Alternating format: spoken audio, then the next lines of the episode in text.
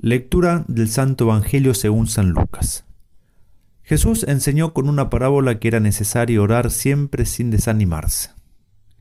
En una ciudad había un juez que no temía a Dios ni le importaban los hombres, y en la misma ciudad vivía una viuda que recurría a él diciéndole, Te ruego que me haga justicia contra mi adversario. Durante mucho tiempo el juez se negó, pero después dijo, Yo no temo a Dios ni me importan los hombres, pero como esta viuda me molesta, le haré justicia para que no venga continuamente a fastidiarme. Y el Señor dijo, oigan lo que dijo este juez injusto. Y Dios no hará justicia a sus elegidos que claman a Él día y noche, aunque los haga esperar.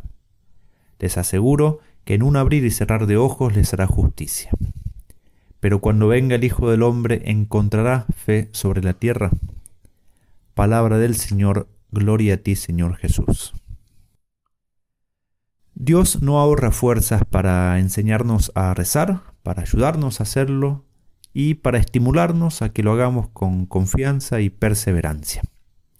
A rezar nos había enseñado ya en el Antiguo Testamento, especialmente a través del libro de los Salmos, que nos dan las palabras con las cuales nos podemos y debemos dirigirnos a Dios.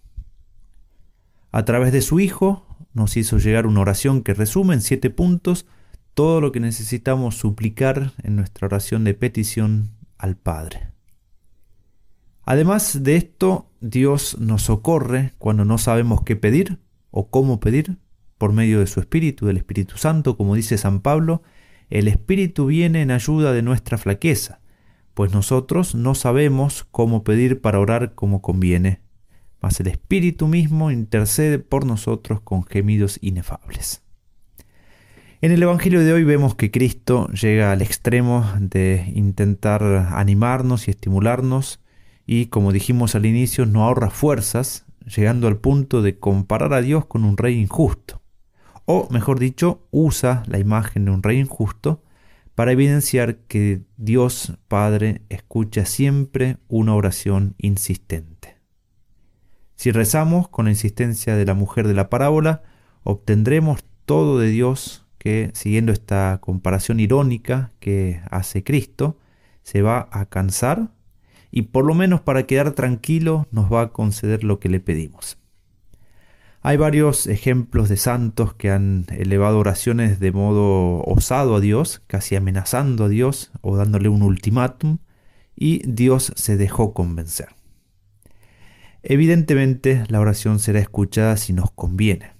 Yo recuerdo un sacerdote que siempre nos predicaba sobre los motivos por los cuales Dios no oye nuestra oración, usando tres palabras latinas que suenan muy parecido y resumen muy bien esos motivos. Mali, mala, male, significa mali, malos. Eh, Dios no escucha nuestra oración porque nosotros somos malos, mala, cosas malas, es decir, porque pedimos cosas malas o cosas que no nos convienen y male como adverbio malamente de modo erróneo porque no pedimos como conviene, por ejemplo, sin la insistencia. Y por eso es importante, importante preguntarse si en nuestra, en nuestra oración nos falla algo de estas tres cosas, si somos malos, si pedimos cosas malas o si pedimos mal y corregirlo.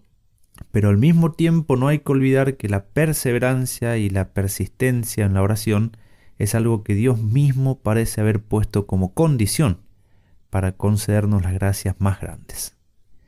Dios, que podría darnos todo sin que se lo pidamos, quiere que eh, hagamos el esfuerzo y que pidamos, y Dios quiere darnos esas gracias a través de nuestra oración, y si la gracia es grande, la persistencia en la oración parece ser también una condición muy importante.